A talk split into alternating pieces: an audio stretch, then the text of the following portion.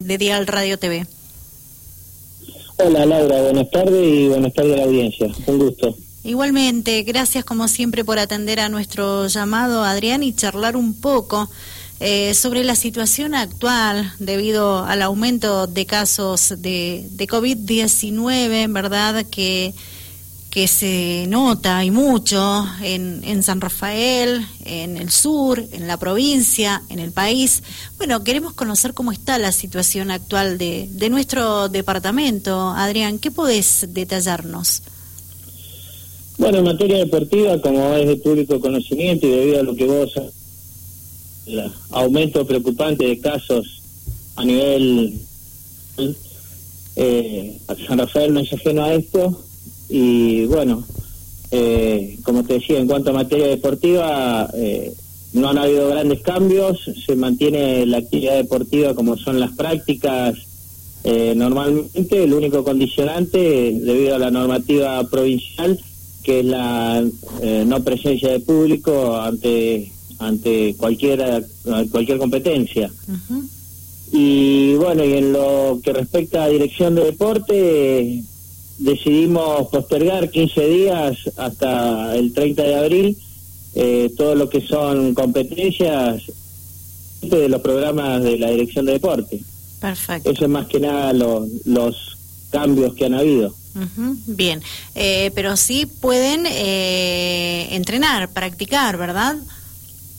No, eso se mantiene normalmente, lo seguimos haciendo con bruja, con un haciendo cumplir los protocolos. Eh, los profes eh, colaboran muchísimo, tanto como los padres también, y también los, los chicos y los deportistas.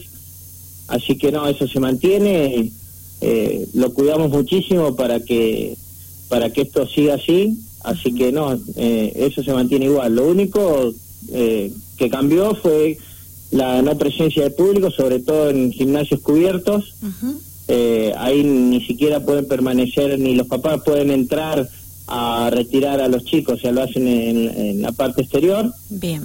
Y bueno, en, lo que es canchas de afuera, en la parte al aire libre, si ingresan, los buscan y, se retiran.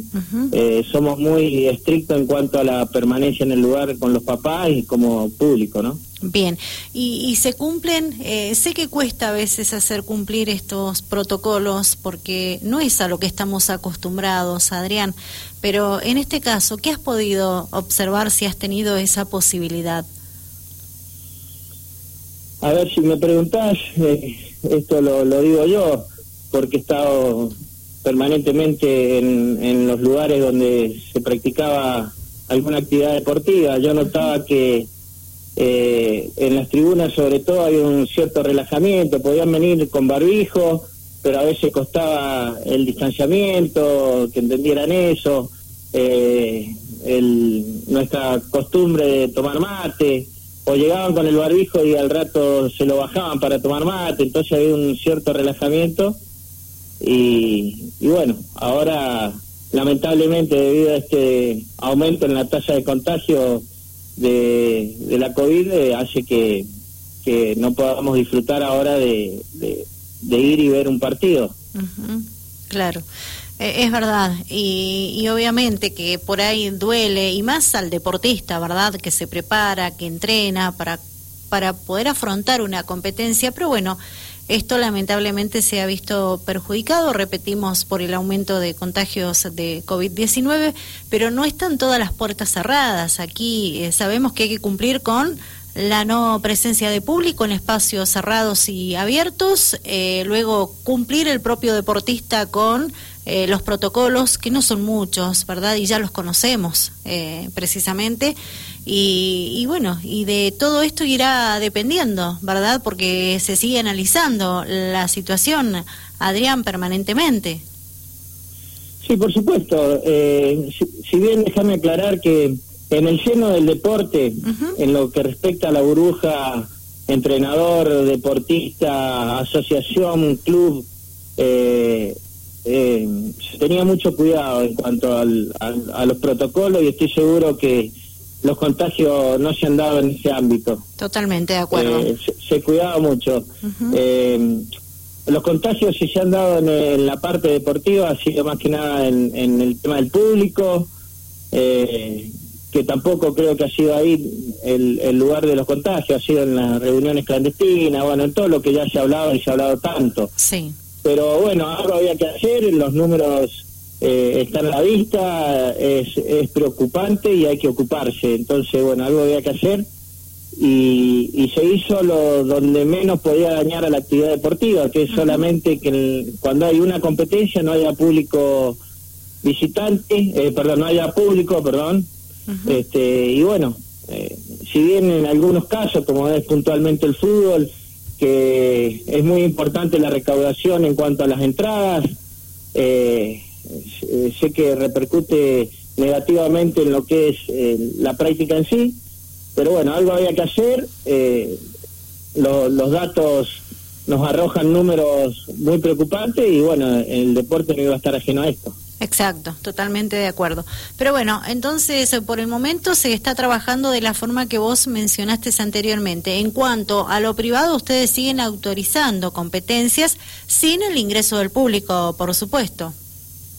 Sí, las, competencias eh, ya te digo, lo que es competencia dentro de los programas de dirección de deporte, llámese hockey de acción, fútbol barrial, distrital, eh, varias competencias eh, en cuanto a lo, que es el adulto mayor, nosotros de dirección de deporte hemos decidido postergar hasta el 30 de abril, ningún tipo de competencia.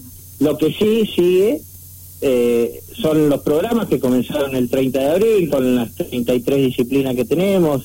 Cada disciplina es un, mundo aparte, como, como le, sabemos decir, porque con muchos centros, pero siguen con sus prácticas normales en cada uno de sus centros, con sus profesores, con todos sus cuidados, y es lo que queremos cuidar, es lo que queremos que, que los chicos, jóvenes y adultos sigan teniendo actividad porque estuvieron un año sin hacer nada, sin tener esto y lo necesitan y lo extrañan y lo cuidamos y entonces por eso mismo decidimos postergar. Y en cuanto a lo que son las actividades deportivas ya programadas eh, que están dentro de un calendario nacional y provincial, como fue este, este fin de semana la fecha de enduro, se hizo con, con un cuidado extremo. Eh, este fin de semana está un evento de motocross también programado, eh, que seguramente vos sabés, porque sí. sabés de ese tema. Y, y bueno, algunas que otras asociaciones con buen tino eh, decidieron también postergar, como es la Asociación de Básquet, el handball también ha postergado algunas de sus actividades, el vóley lo mismo, eh, si bien siguen con algunas que otras actividades, lo hacen con esta nueva normativa que es la sin esencialidad de público. Exacto.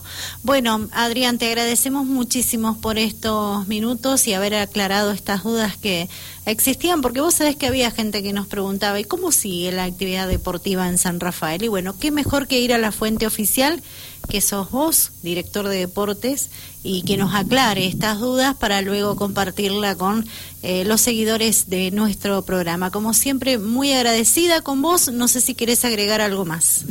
No, que, que que todos los actores que, que forman parte del, ámbito deportivo, que nos sigamos cuidando, que por ahora todo sigue, eh, no normalmente ni habitualmente como estábamos acostumbrados, pero podemos seguir dictando clases, podemos seguir conteniendo y formando a nuestros chicos, a nuestros jóvenes, que nuestros adultos tengan actividad deportiva, y para eso tenemos que extremar los cuidados y, y concientizar a todos de que esto esta segunda ola eh, no es chiste, eh, es muy preocupante, así que cuidar, cuidar lo que tenemos para que no, no tengamos que retroceder. Como siempre, buenas tardes. Muchas gracias por compartir la información con nosotros. Gracias, Laurita. estamos en contacto. Igualmente. Chau, chau. Bien, Adrián Bergani, director de deportes de San Rafael, brindando detalles importantes eh, que yo quería compartir con todos ustedes, ¿verdad? Porque existían esas dudas de qué estaba pasando con el deporte en San Rafael luego de las medidas que se anunciaron días atrás en la provincia de Mendoza. Y él fue súper claro y les contó a ustedes, respondió a las preguntas de quien les habla y así está la situación actual en San Rafael. Thank you.